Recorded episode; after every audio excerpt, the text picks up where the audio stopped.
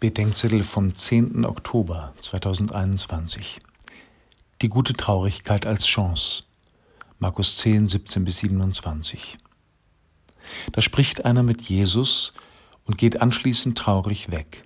Eigentlich dürfte es das nicht geben. Wie konnte es dazu kommen? Einem jungen Menschen geht es um die ganz großen Fragen. Was muss ich tun, um das ewige Leben zu erben? Anders gefragt, worum soll es mir gehen?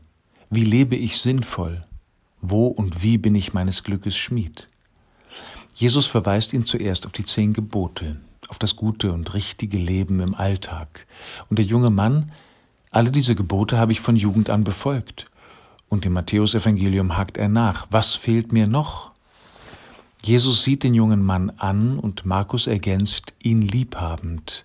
Er umarmte ihn, heißt es in der neuen Einheitsübersetzung, und sagt, Geh, verkaufe, was du hast, gib es den Armen, und du wirst einen Schatz im Himmel haben. Dann komm und folge mir nach. Der liebende Blick sieht, was ihm fehlt. Noch fehlt ihm die Freiheit, das zu tun, was ihn ins Glück und in die Freude führt. Nicht der Reichtum an sich ist schlecht. Er wird es erst, wenn er ungerecht erworben oder verwaltet wird oder wenn er einem höheren Ziel im Weg steht. In den Exerzitien des heiligen Ignatius habe ich gelernt, dass nicht jede Traurigkeit schlecht ist. Es gibt eine Traurigkeit, die aus einem guten Geist und eine Traurigkeit, die aus einem bösen Geist kommt. Die böse Traurigkeit ist Überforderung. Sie verkennt und verdirbt das mögliche Gute und hängt dem Unmöglichen nach.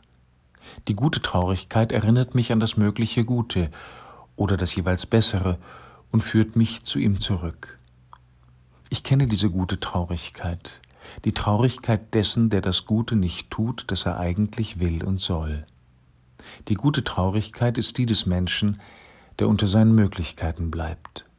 Sie ist seine Chance, sie ruft ihn zurück in den liebenden Blick und auf den Weg dessen, der sein ganzes Glück ist.